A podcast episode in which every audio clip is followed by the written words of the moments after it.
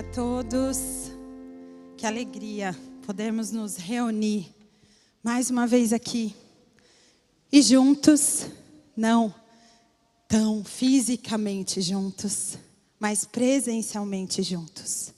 E como temos feito em todos os domingos, precisamos lembrar os nossos protocolos de segurança que ainda precisamos ter e fazer. Que você possa higienizar a sua mão, com álcool gel, temos disponíveis aqui nas saídas. Utilizar a sua máscara cobrindo boca e nariz em todo o tempo que estivermos por aqui. Evitar o contato físico com aqueles a quem, com quem você não convive. Mas que tudo isso não nos impeça. Não deixe o nosso coração entristecido. Pelo contrário, nos preencha, nos envolva, nos potencialize a adorar apesar de tudo isso. A estarmos juntos com o Senhor durante todo esse tempo e juntos adorá-lo por quem Ele é. E eu queria compartilhar e lembrar o nosso coração o Salmo 33. Cantem de alegria ao Senhor, vocês que são justos, aos que são retos, fica bem louvá-lo. E o versículo 12 do Salmo 33 diz: Como é feliz a nação que tem o Senhor como Deus, o povo que ele escolheu para lhe pertencer. Dos céus olha o Senhor e vê toda a humanidade. Do seu trono, ele observa todos os habitantes da terra. Ele que forma o coração de todos e conhece tudo o que fazem. E por fim, no versículo 21 e 22, o salmista diz: Nele se alegra o nosso coração pois confiamos no seu santo nome. Esteja sobre nós o teu amor, Senhor, como está em ti a nossa esperança. Que possamos, eu desejo, fazer da oração do salmista a minha também. E a minha oração por todos nós, por todos vocês, é que possamos adorá-lo. Que o amor dele nos preencha e a nossa esperança seja renovada nessa manhã. Somos convidados por Ele a adorá-lo. Jesus morreu por nós. E esse é o motivo de estarmos aqui. Que o seu coração se alegre, apesar da situação que você possa estar passando. Que o seu coração se alegre, apesar da pandemia. Que o seu coração se alegre. Que o meu coração se alegre. Porque servimos e adoramos a Jesus Cristo, ao Deus Criador de tudo. Então venha. Ele te convida. more.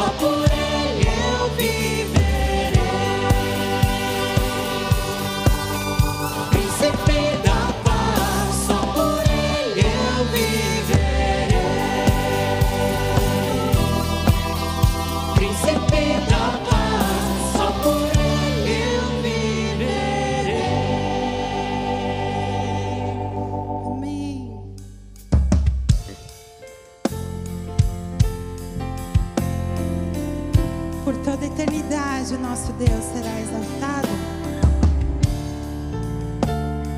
Ele é o dono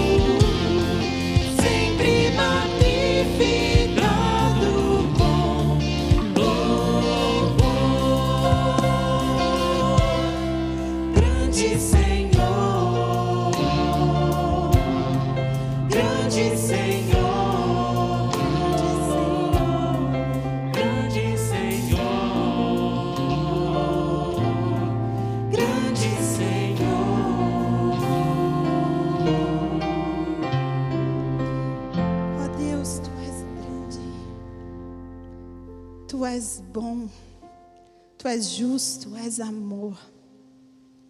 Oro por mim e clamo pelos meus irmãos aqui hoje reunidos, aqueles que ainda estão em suas casas, que o Senhor nos envolva com teu amor, com teu poder, que o teu espírito nos capacite, Deus, a prosseguir. Se confessarmos os nossos pecados a Ti, o Senhor é fiel e justo para nos perdoar, nos purificar de toda injustiça. Que possamos, ó Deus, nos render aos Teus pés nessa manhã, reconhecendo que não somos nada sem o Senhor e necessitamos desesperadamente de Ti para viver, para crer, para prosseguir. Ajuda-nos a perceber, a saber, a crer e viver essa verdade de que sem Ti não somos nada, nada, Senhor. A Ti clamamos e nos rendemos. Amém.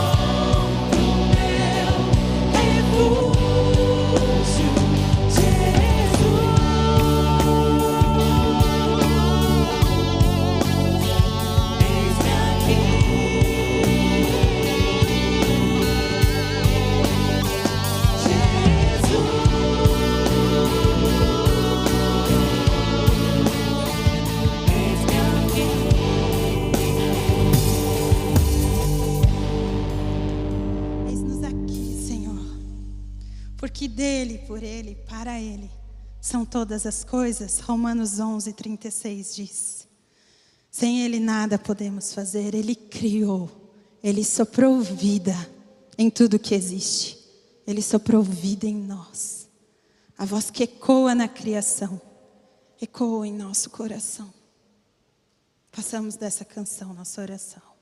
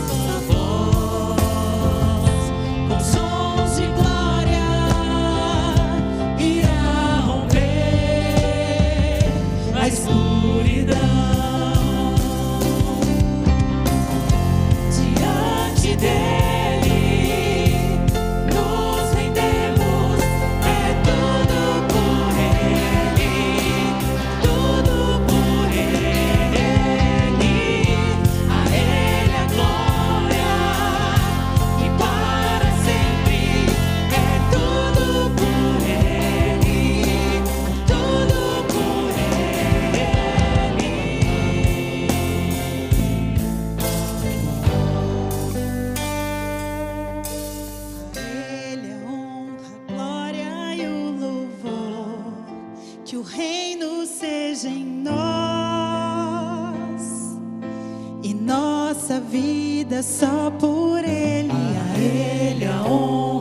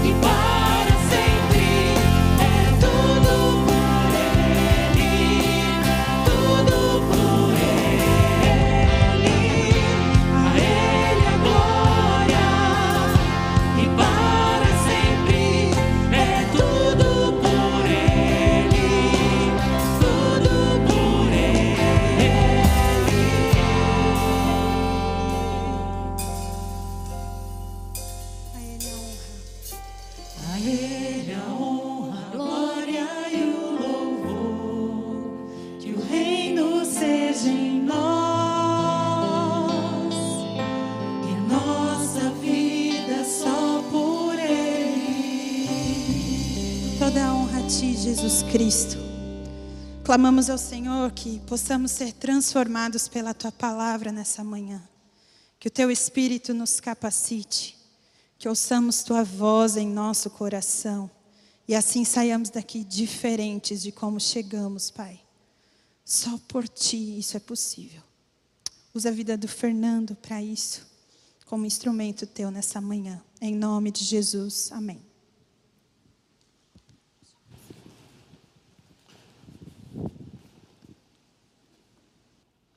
Bom dia, meus irmãos. Sempre bom estarmos juntos, podemos nos debruçar sobre a palavra do Senhor, estudarmos um pouco da mensagem que Ele tem para nós. Eu confesso aos irmãos que, para mim, é um privilégio voltar a pregar um dos evangelhos e me maravilhar com a beleza da pessoa do Senhor Jesus Cristo. Nós temos começado a fazer esses estudos, de certa forma eu digo começado, nós estamos é, talvez cumprindo com um quarto do que eu imagino que vai ser o tamanho dessa série, ou seja, hoje é o 24 quarto sermão que nós estamos focalizando e estudando aqui, e eu suponho que nós vamos chegar aos 100 e talvez até passar disso, mas dando início na vida e no ministério do Senhor Jesus, o que nós podemos perceber nesse início do livro é que o Senhor Jesus está dando sinais da sua autoridade soberana. Vamos lembrar alguns episódios que fizeram parte dessas últimas mensagens dessa série. Primeiro, a maneira como o Senhor Jesus se apresenta ali na tentação, em que o diabo tenta demovê-lo do projeto que Deus tem para ele, oferecendo, digamos assim, um atalho em que ele possa alcançar supostamente o desejável. Algumas coisas eram de fato legítimas, ele tem direito sobre aquelas coisas, mas o Senhor Jesus tomou uma decisão, teve autoridade e evitar o atalho oferecido para ele, o suposto atalho. Segundo, ele vai a uma sinagoga e chega numa sinagoga, tem um homem ali que está possuído, de demônios, e naqueles dias as pessoas não sabiam o que fazer. E naquela condição ele se apresenta e ele liberta aquele homem da posse dos espíritos imundos, dos demônios. Eles estavam mostrando que ele tinha autoridade sobre o reino das trevas, tinha autoridade sobre demônios. Eles sabiam, os demônios sabiam que não tinham poder contra ele, que a ação de Jesus envolvia restringi-los, limitá-los, expulsá-los. Na sequência, então, o Senhor Jesus, saindo da sinagoga, vai à casa de Pedro, onde ele encontra a sogra de Pedro enferma. E da mesma maneira, o Senhor mostra a sua autoridade, inclusive sobre a questão de enfermidade. E ele cura aquela mulher que, uma vez que foi curada, passou a servi-los.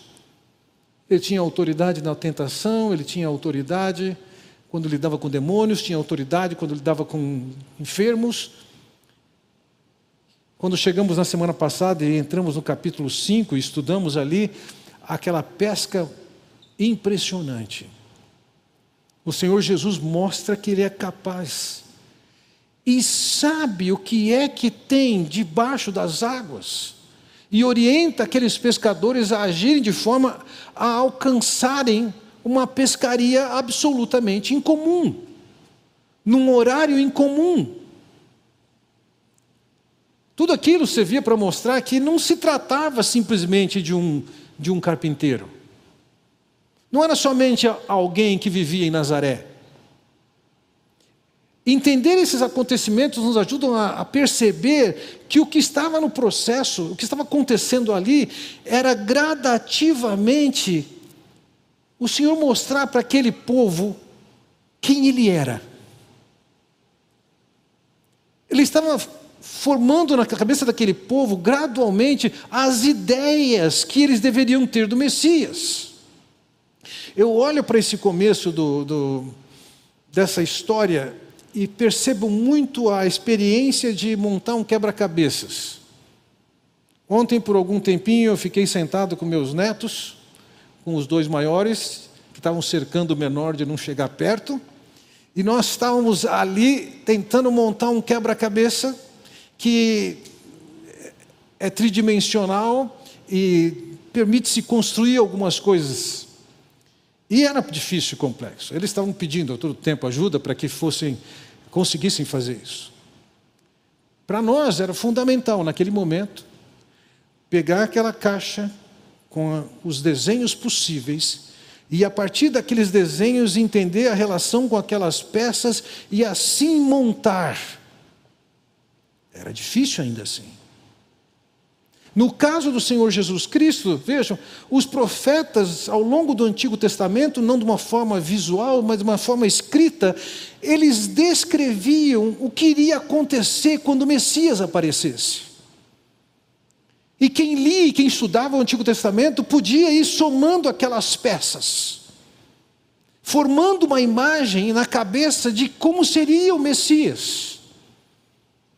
E o que eu entendo é que nesse início de ministério, o que o Senhor Jesus está fazendo é o seguinte: mostrando alguma dessas peças. E quem conhecia a referência da caixa, no caso do Antigo Testamento, o que o Antigo Testamento ensinava, agora eles conseguem identificar: opa, isso é o que está escrito aqui, isso é o que está escrito ali, e gradativamente eles vão formando o quadro, a imagem que eles precisavam ter acerca do Senhor Jesus Cristo.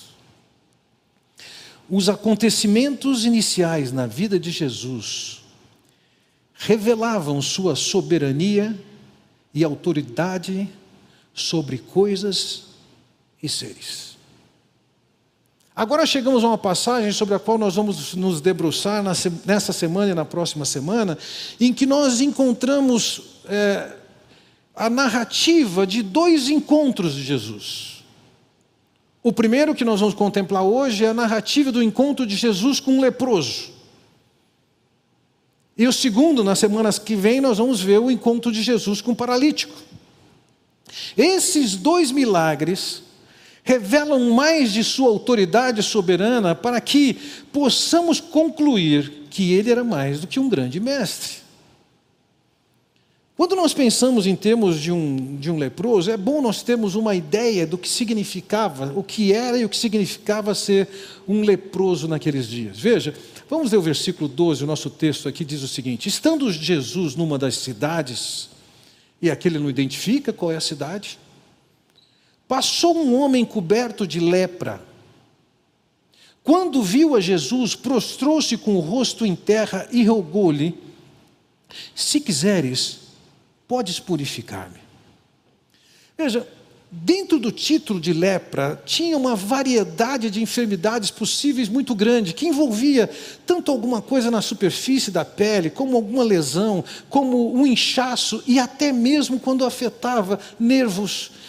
Haviam sérias doenças, uma série de doenças que podiam ser contempladas nisso, tais como lupus, psoríase, micose, favo e mesmo rancenise, que embora tenha sido identificado seu agente há aproximadamente dois séculos, o fato é que já existem registros de até 600 anos antes de Cristo da, da existência da doença.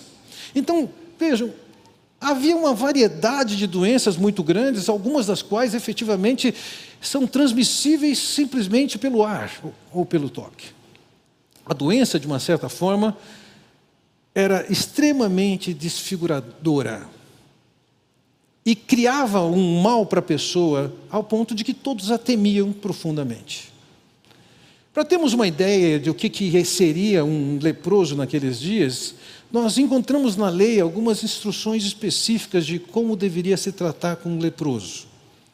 Veja lá em Levítico 13 diz: As vestes do leproso, em quem está a praga, serão rasgadas, e os seus cabelos serão desgrenhados Cobrirá o bigode e clamará: imundo, imundo. Será imundo durante os dias e que a praga estiver nele. É imundo, habitará só e a sua habitação será fora do arraial. Dentro da, das leis sanitárias de Israel, alguém que tinha lepra só perdia, em termos de ser evitado, alguém que envolvesse morte. Então, se alguém chegasse num lugar em que havia o corpo de alguém que havia falecido, isso era o a, a, maior problema para alguém que vi, vivia cultuando a Deus, porque, em termos cerimoniais, ele era considerado imundo e teria que passar por um processo de, de purificação. O segundo elemento mais temido para tornar uma pessoa impura era justamente a lepra. Então, uma pessoa que tinha lepra era absolutamente isolada. Se alguém chegasse numa casa e abrisse a porta e colocasse a cabeça dentro, e houvesse ali naquele ambiente alguém com lepra, significava que quem abriu a porta já estava sendo classificado como imundo. Então, em termos emocionais, em termos sociais, a lepra era terrível. A pessoa era totalmente isolada. O leproso tinha a responsabilidade de manter pelo menos dois metros de distância de qualquer outra pessoa. E, se o vento viesse na direção, passando por ele primeiro para chegar numa outra pessoa, o leproso tinha que manter a distância de pelo menos 45 metros. Então, observem, o indivíduo que era um leproso, ele era considerado viva fora, nada perto de nós. Há na literatura a descrição de um rabino que se negou a comer um ovo, porque o ovo foi trazido por uma rua em que tinha um leproso.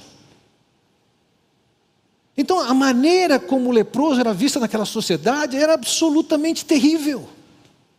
A pessoa tinha que ser totalmente isolada. Socialmente ela estava estigmatizada, não tinha chance de se relacionar com ninguém. Era um pobre, um excluído, que tinha uma doença que era considerada incurável. E a mentalidade do povo era: se ele assim está, é por causa do castigo de Deus. Socialmente execrado, com o rótulo de amaldiçoado por Deus, tinha que ficar longe das pessoas e não raramente se lançava pedras no leproso para que ele evitasse se aproximar de alguém que poderia ser contaminado por ele. Essa era a realidade de um leproso. E naturalmente, até pela sua maldição, ele era entendido como alguém que estava associado, a sua condição estava associada ao pecado. Então, na sua vida, na sua rotina, o fato de ter a lepra isso estava associado com medo, com humilhação, com vergonha.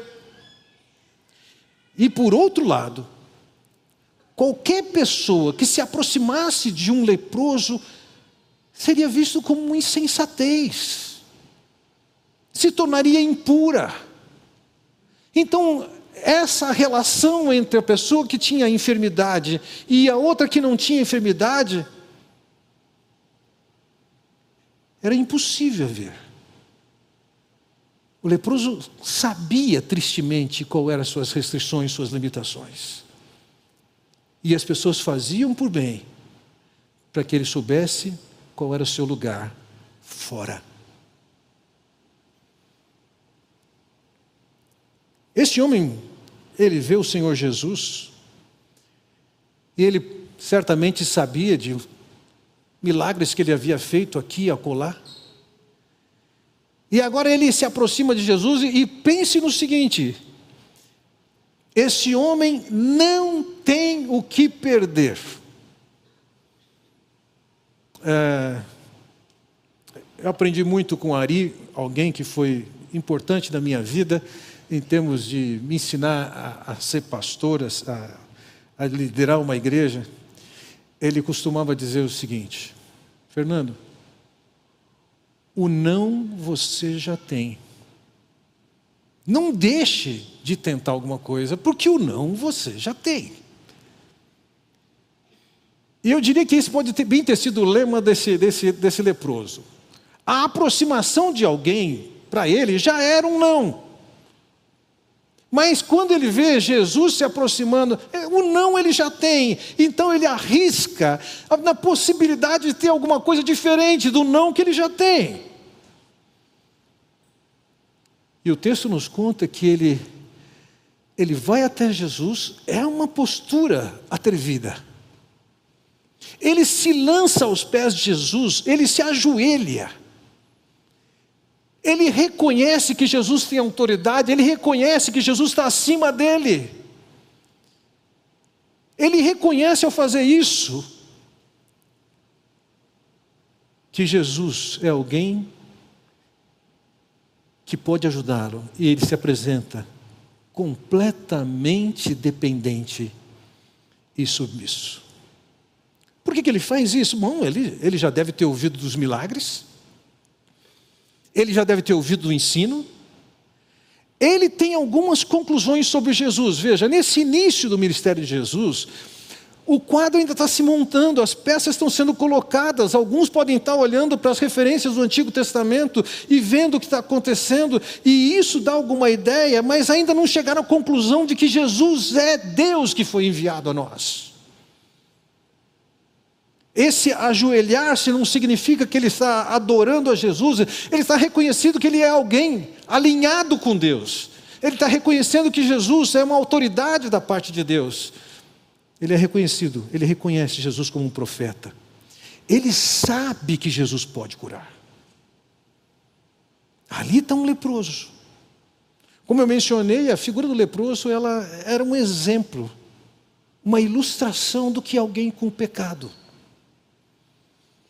O profeta Isaías, falando sobre a imundícia, ele diz assim: Todos nós somos como o imundo, e todas as nossas justiças como o trapo da imundícia.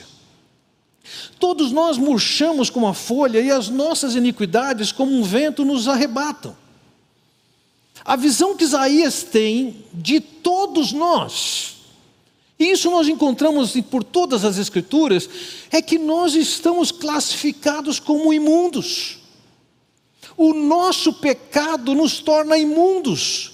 Não temos a dignidade de poder nos aproximar diante de Deus por nós mesmos. Então, por um lado, a realidade daquele leproso que era considerado imundo e execrado daquela sociedade, ela também ilustra a figura de qualquer ser humano que, por causa do seu pecado, é classificado como imundo e está apartado, destituído de se aproximar e de viver com Deus. É alguém que tem o não, não pode, como nós temos o não.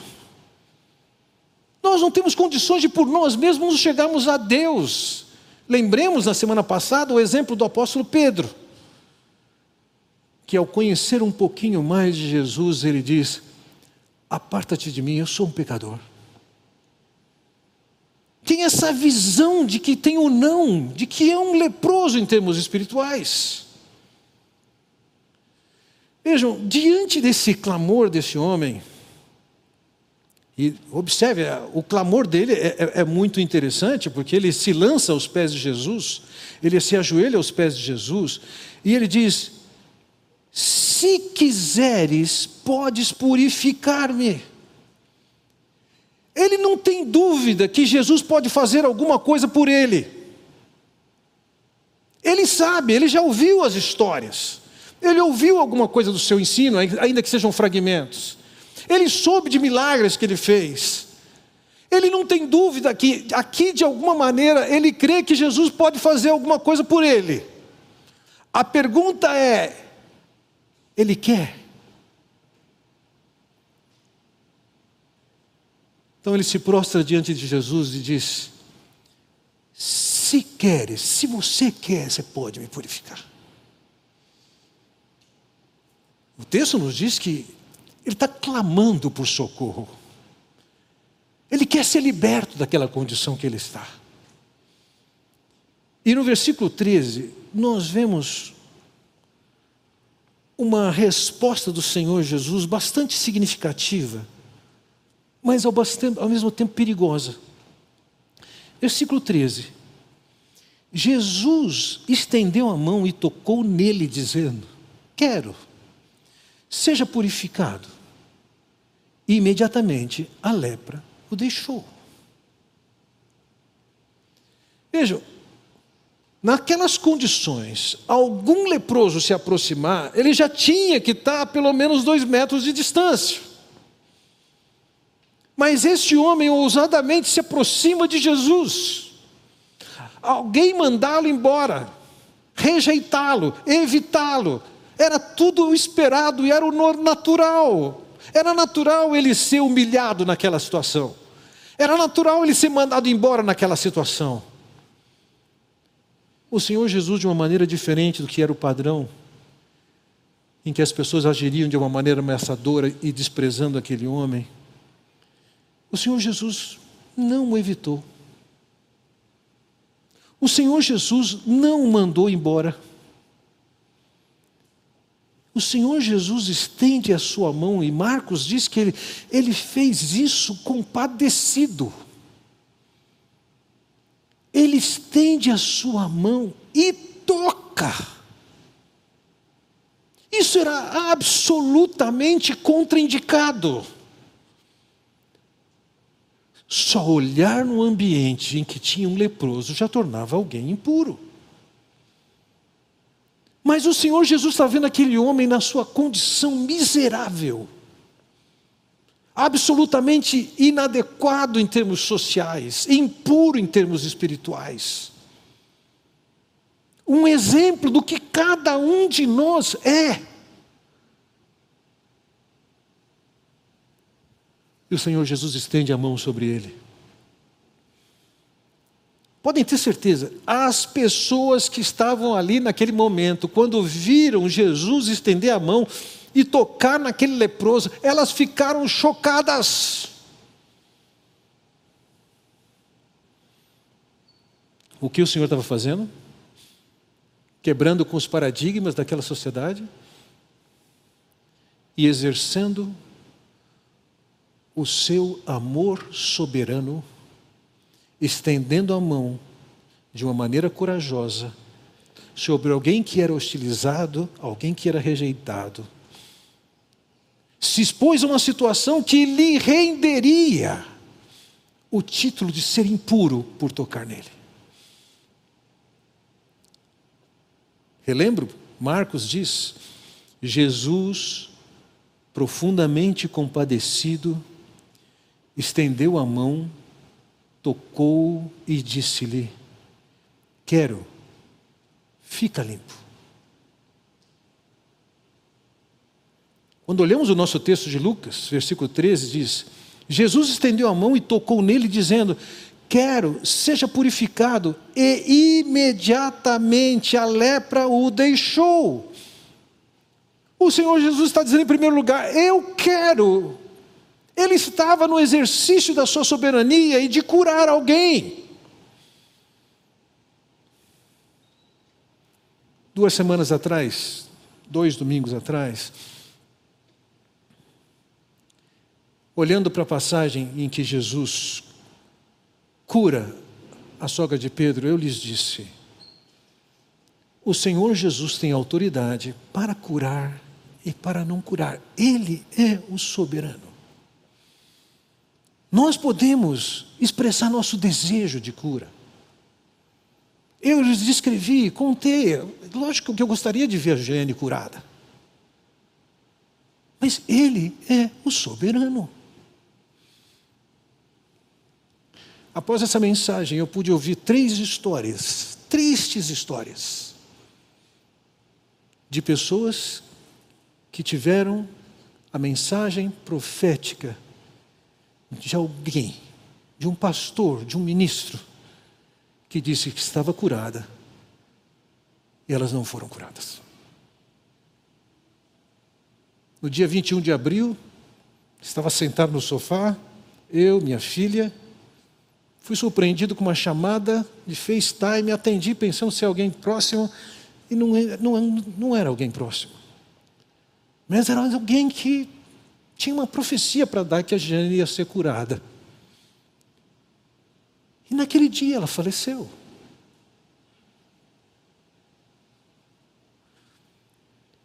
A decisão de cura é de Jesus, que é o soberano. E foi o que ele fez naquela ocasião com aquele homem. E como o texto nos diz, a cura foi imediata. Não houve ali de forma alguma alguma promessa de que agora ele deveria se apropriar pela fé da cura. Não houve ali início a um processo de ver a cura de Deus na sua vida. Não. Quando o Senhor disse quero, fica limpo, ele ficou curado. Ele foi curado, não levou para casa nenhum ônus, nenhum dever, nenhuma obrigação, nenhuma responsabilidade de se apropriar da fé, o que tem feito com que pessoas se frustrem porque não acontece. Quando não se sintam culpadas porque não conseguiram de ter fé suficiente para alcançar o que Deus quer. Naquela ocasião com aquele homem, não se instaurou um processo de cura gradativo que dependia da fé de alguém para que ele fosse curado. Aquele homem sabia que tinha a possibilidade de ser curado. Aquele homem sabia que tinha a possibilidade de Jesus querer alguma coisa com ele. E quando ele se coloca diante de Jesus de joelhos, sabendo que ele já tinha o não, ele foi surpreendido com o Senhor não só estender-lhe a mão, como tocar nele. E ele foi curado imediatamente. O Senhor Jesus tem o seu amor soberano, tem o seu poder soberano, e foi ali que ele atingiu com aquele caso.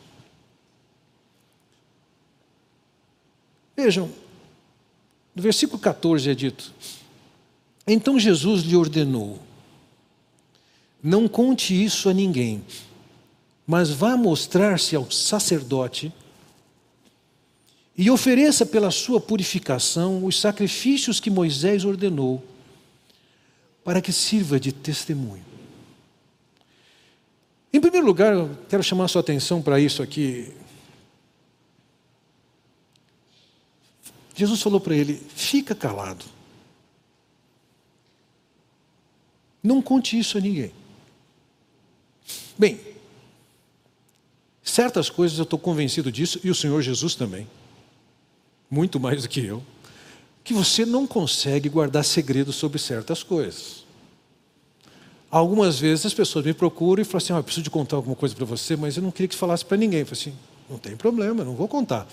Mas vão contar por aí. Se contou aqui ou acolá, isso aqui não é informação que se segura, isso vai acontecer.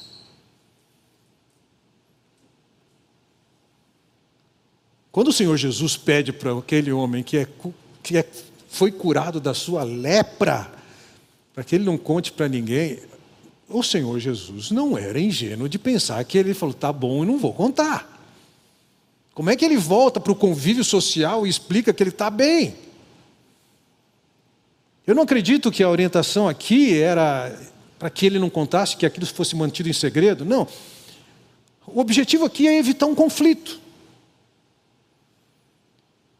Quando alguém sentia ou percebia as melhoras no caso de uma doença como essa, ou de uma dessas que eram classificadas como lepras, essa pessoa tinha que retornar ao sacerdote. Aquele homem não podia se dar por satisfeito com o fato de que Jesus o curou. Jesus estava querendo evitar esse conflito. Vai ter um conflito com a liderança judaica. Mais à frente veremos isso com muita clareza. Mas não é a hora ainda e não é esse o motivo. O que o Senhor Jesus está dizendo àquele homem é o seguinte: fica quieto. Vá ao sacerdote. É o que ele diz: vá mostrar-se ao sacerdote. O sacerdote não tinha nenhum poder de cura. Mas o sacerdote era alguém que fiscalizava essas questões de saúde. E se ele se apresentava e estivesse em ordem, existia um protocolo: tinha banho para ser tomado, tinha que se barbear, era examinado, suas roupas eram lavadas, sacrifícios eram feitos, era um processo que durava oito dias. Então, quando Jesus está dizendo para ele, fica calado, não fala para ninguém, vai mostrar seu sacerdote, não é que Jesus fosse algum ingênuo de pensar que aquele camarada ia conseguir ficar calado. O Senhor só está dizendo assim: segue o protocolo, volta para o sacerdote, se apresenta, seja examinado, cumpra com aquilo que é determinado. Ele teria que fazer uma oferta. Duas aves teriam que ser ofertadas. E era o sacerdote quem o declarava livre.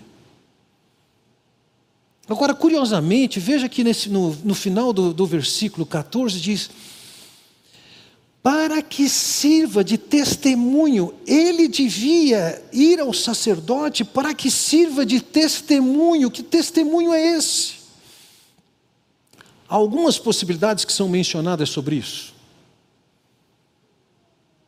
Uma delas, e é essa que eu vou ficar, é que era um testemunho acerca de Jesus aos sacerdotes. Quando os sacerdotes ouvissem o que tinha acontecido com aquele homem, e como ele tinha sido curado, aquilo era uma mensagem para os sacerdotes.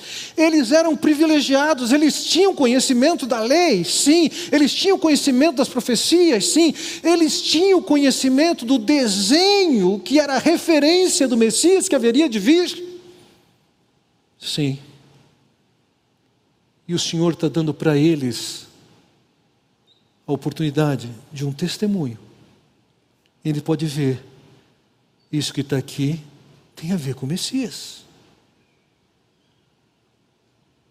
Aquele homem, então, diante da orientação de Jesus, ele tinha um papel de expressar para os demais quem era Jesus, o que, que ele havia feito. Aquilo era um testemunho do poder de Deus que se manifestava através da vida de Jesus na vida daquele homem. Esse era o propósito. Era o testemunho para que as pessoas soubessem quem era Jesus, pelos meios, pelo protocolo estabelecido.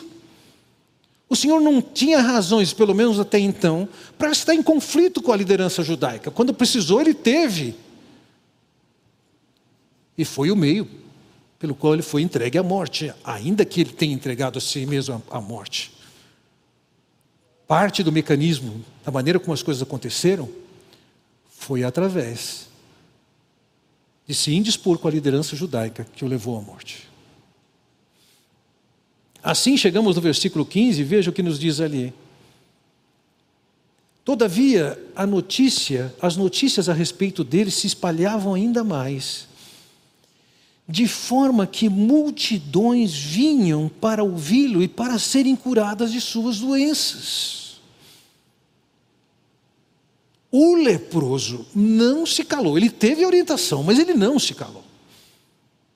E outras pessoas viram aquilo e também passaram a contar aquela história. A popularidade do Senhor Jesus diante desse fato, eles não tinham visão ou possibilidade de cura de um leproso.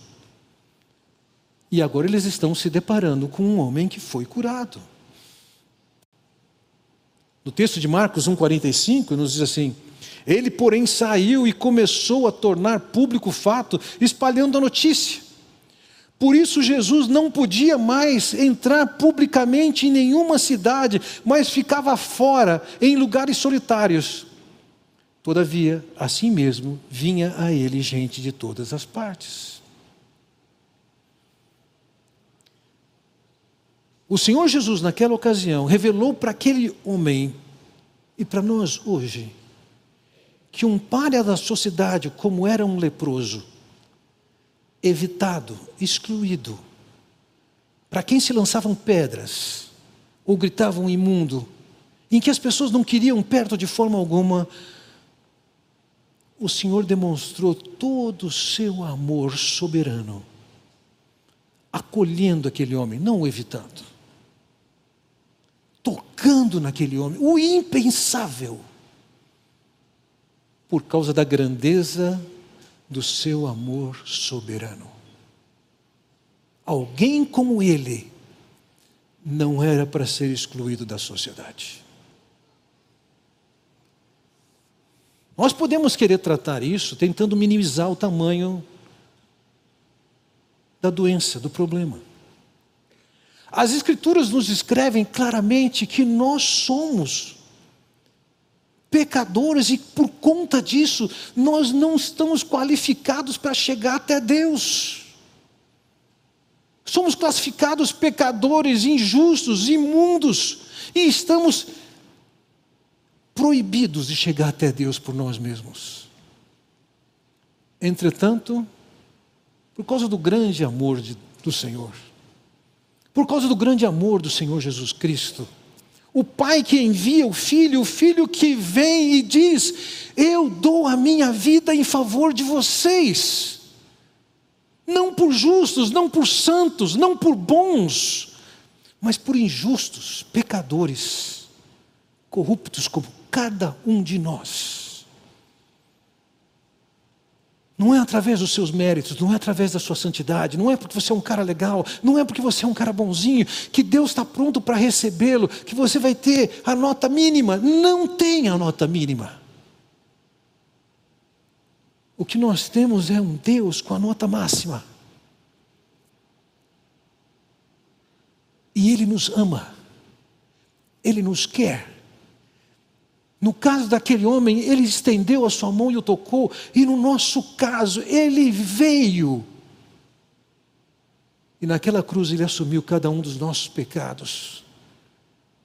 Para que, livres da nossa culpa, uma vez que ele foi julgado em nosso lugar, tenhamos acesso a Deus, por conta do seu amor, da sua bondade.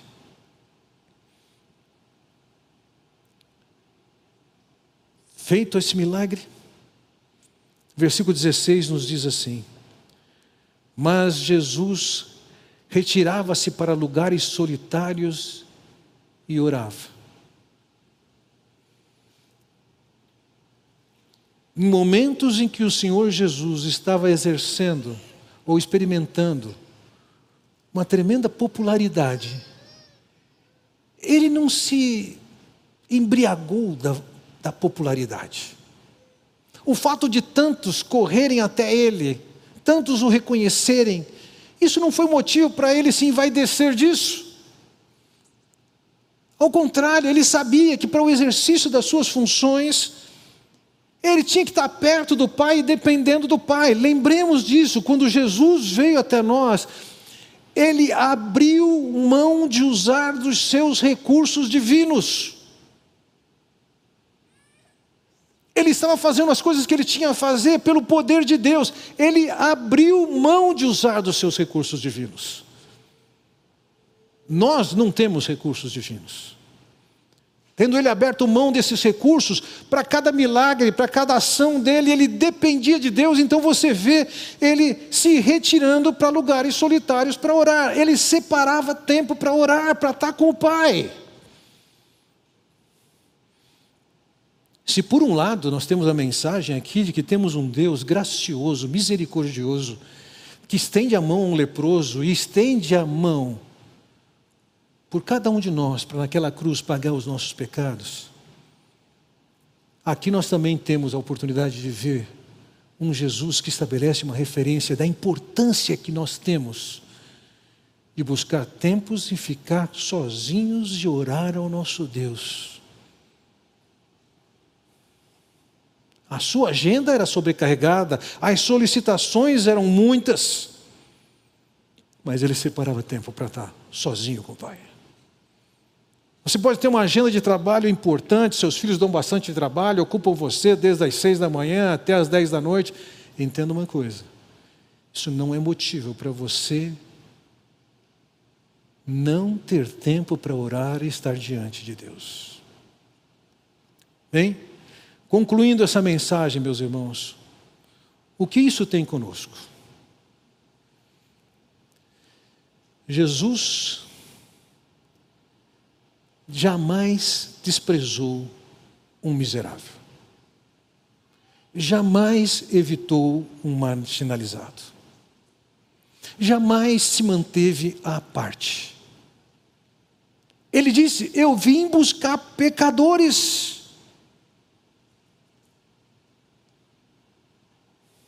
Talvez você esteja ouvindo isso pela primeira vez, ou talvez você esteja começando a formar na sua mente essa visão.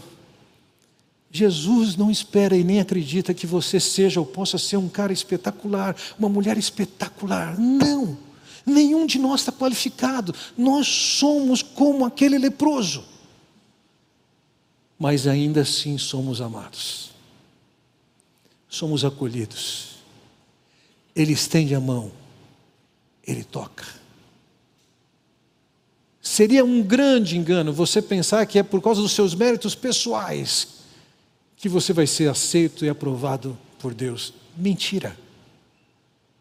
Ninguém é aprovado assim. É somente pela misericórdia, pela compaixão, pelo amor que Deus tem por você. Não pense em se aproximar de Deus de uma outra forma, se aperfeiçoando e se tornando melhor. Isso é mentira. Depois que você chegar, Ele vai aperfeiçoar você. É diferente. O seu aperfeiçoamento, o seu melhoramento não é condição para você chegar até Ele. Ele quer você do jeito que você é, sem restrições. Depois Ele faz a obra de transformação.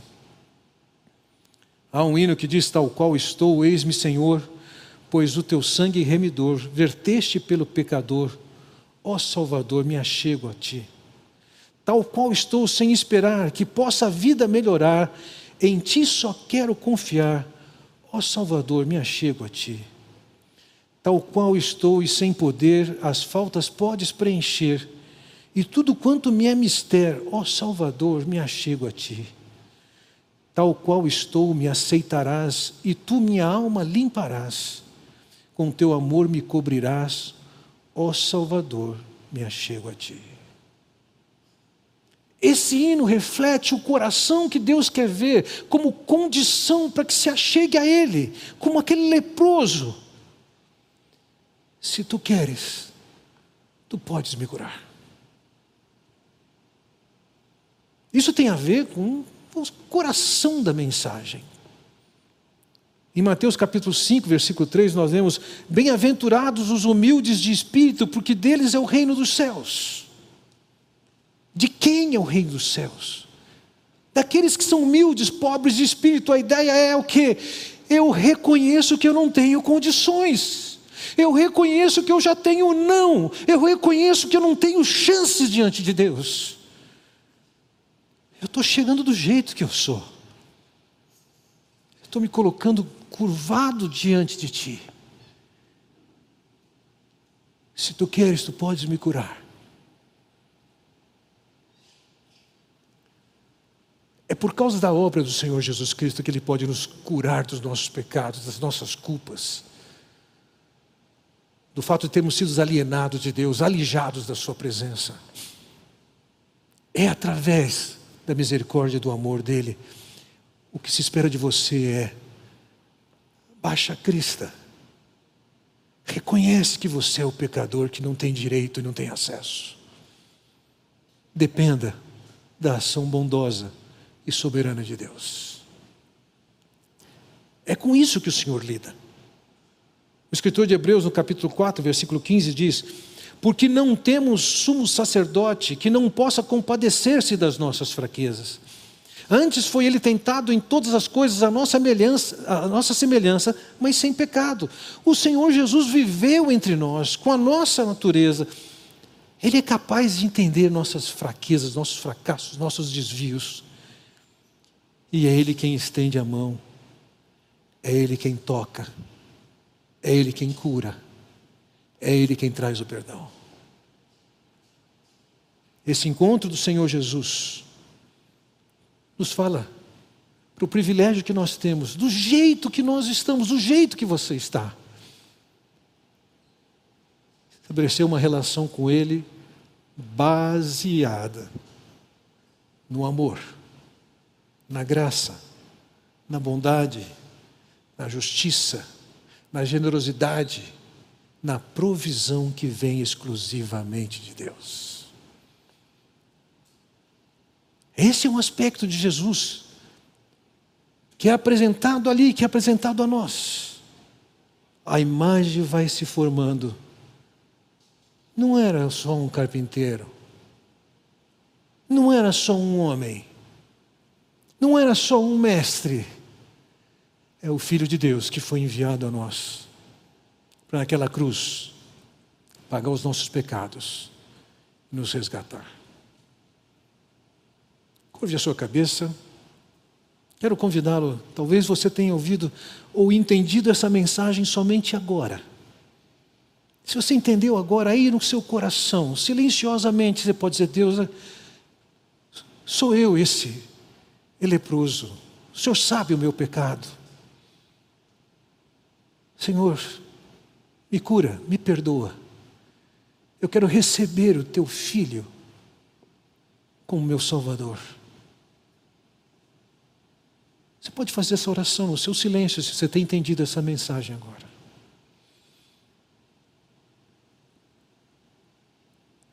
Ó oh, Pai Celestial, te louvamos pela oportunidade de avançar nessas páginas do Novo Testamento e conhecer um pouco mais do Senhor Jesus.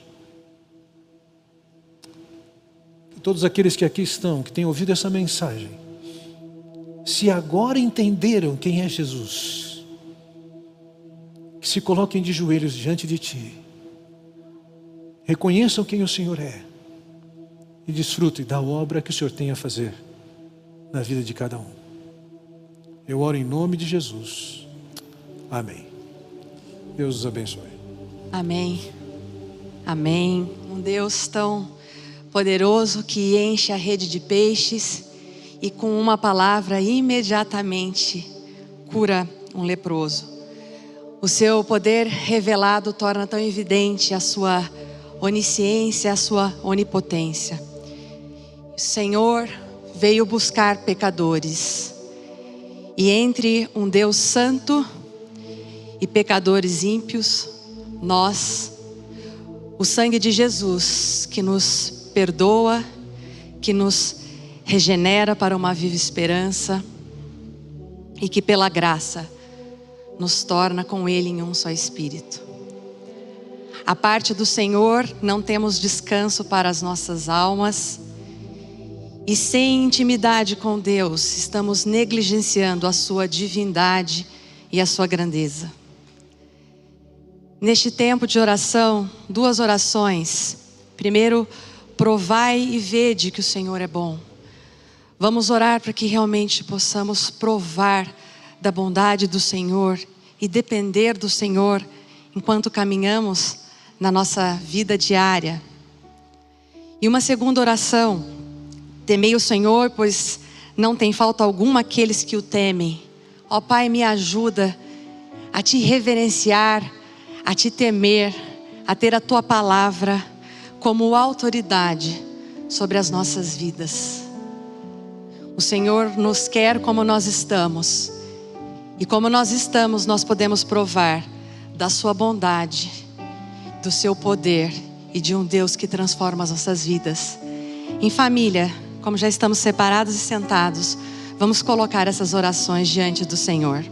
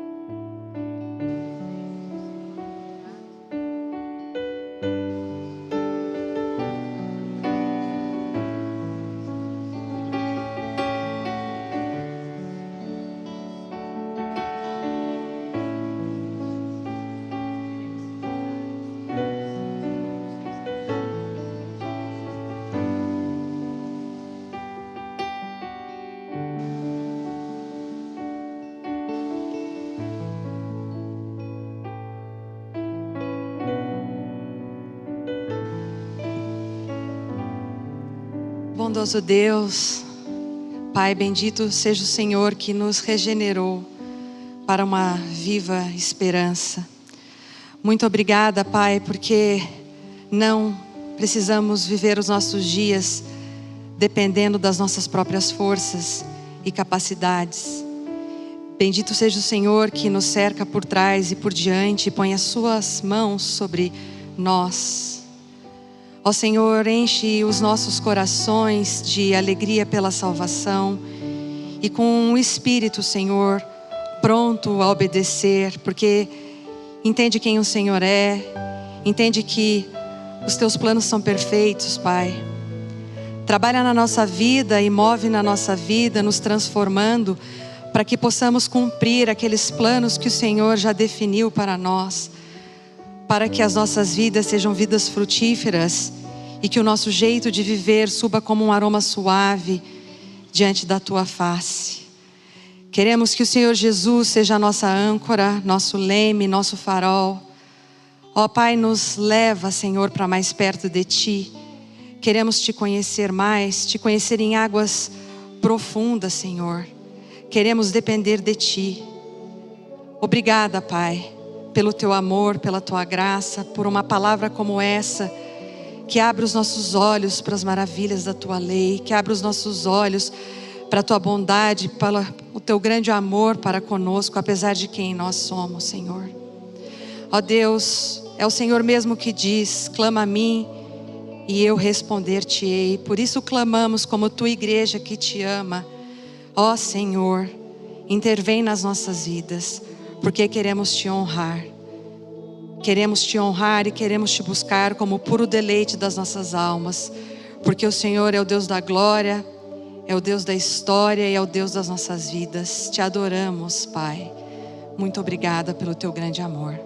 Amém.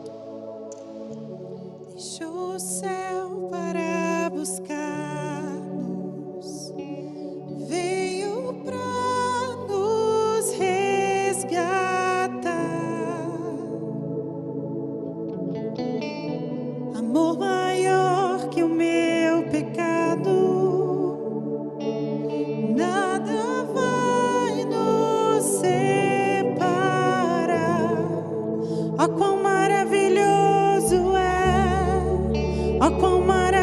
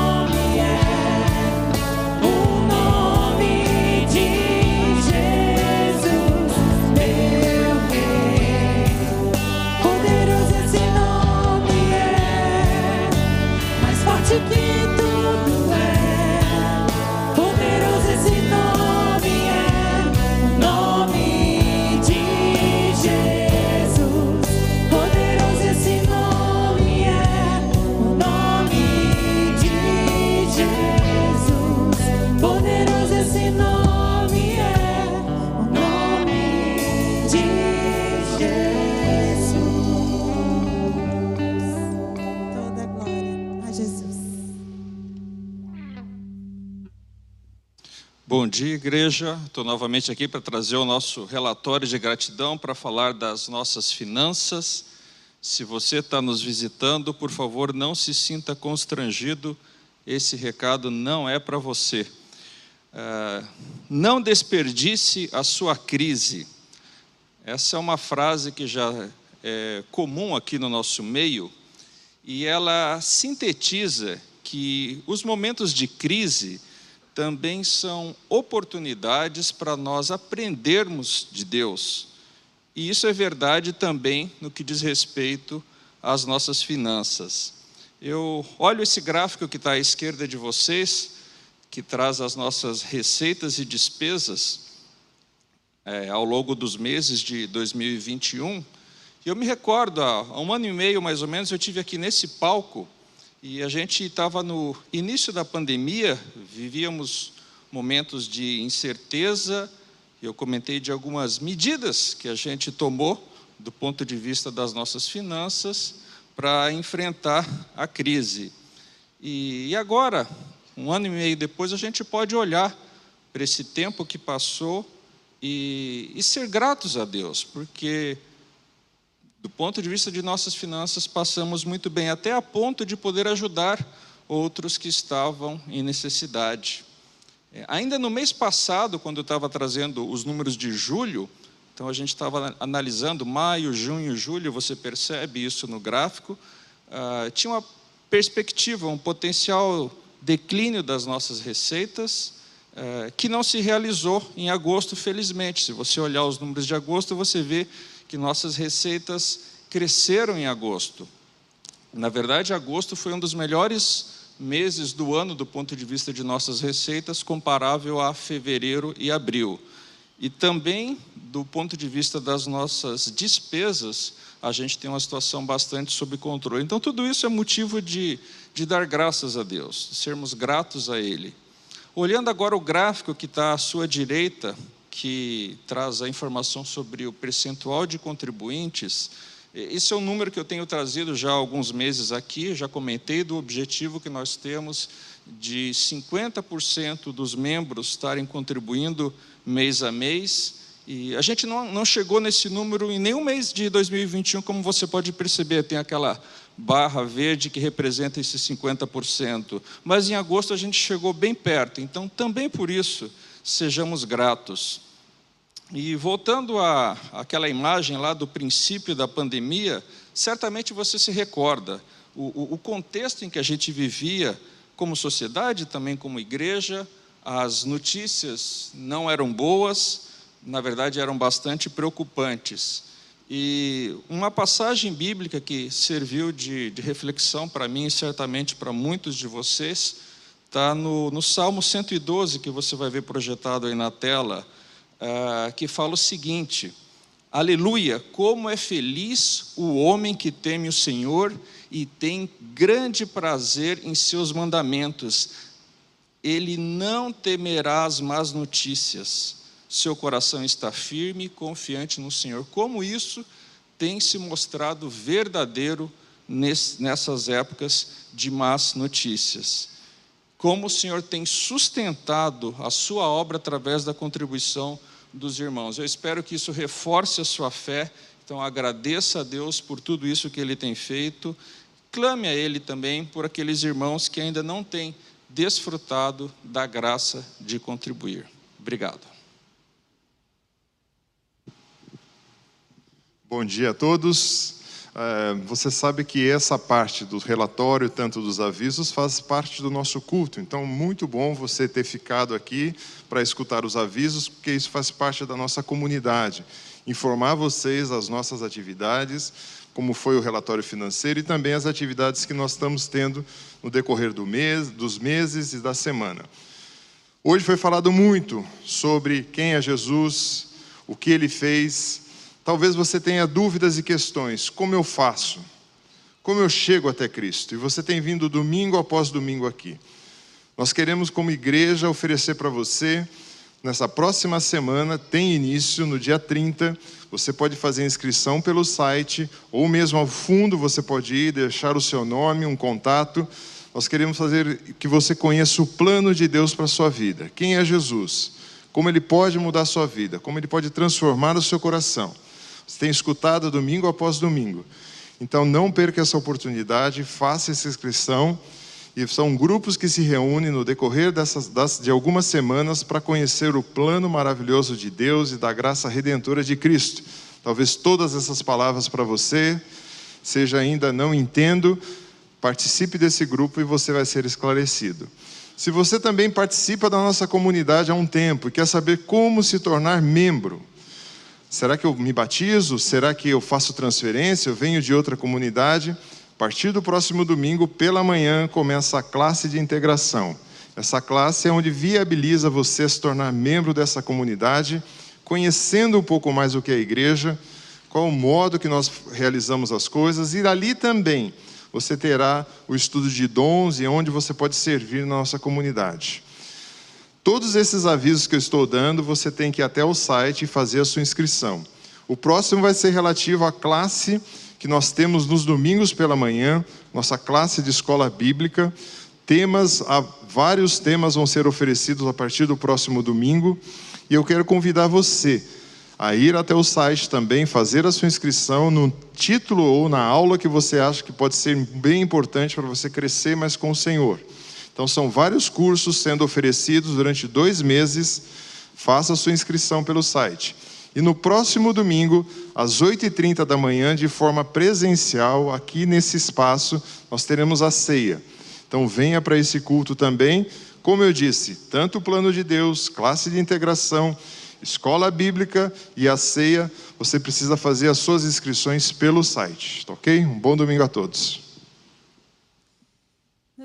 Nos despedimos agora nesse momento, desejando uma boa semana a todos vocês, uma semana de relembrar aquilo que aprendemos através da palavra, aquilo que cantamos, as orações que fizemos através das músicas.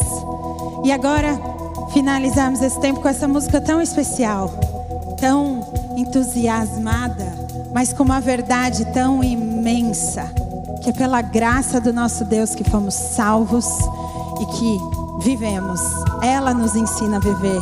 Então vamos juntos dizer que a sua graça é imensa.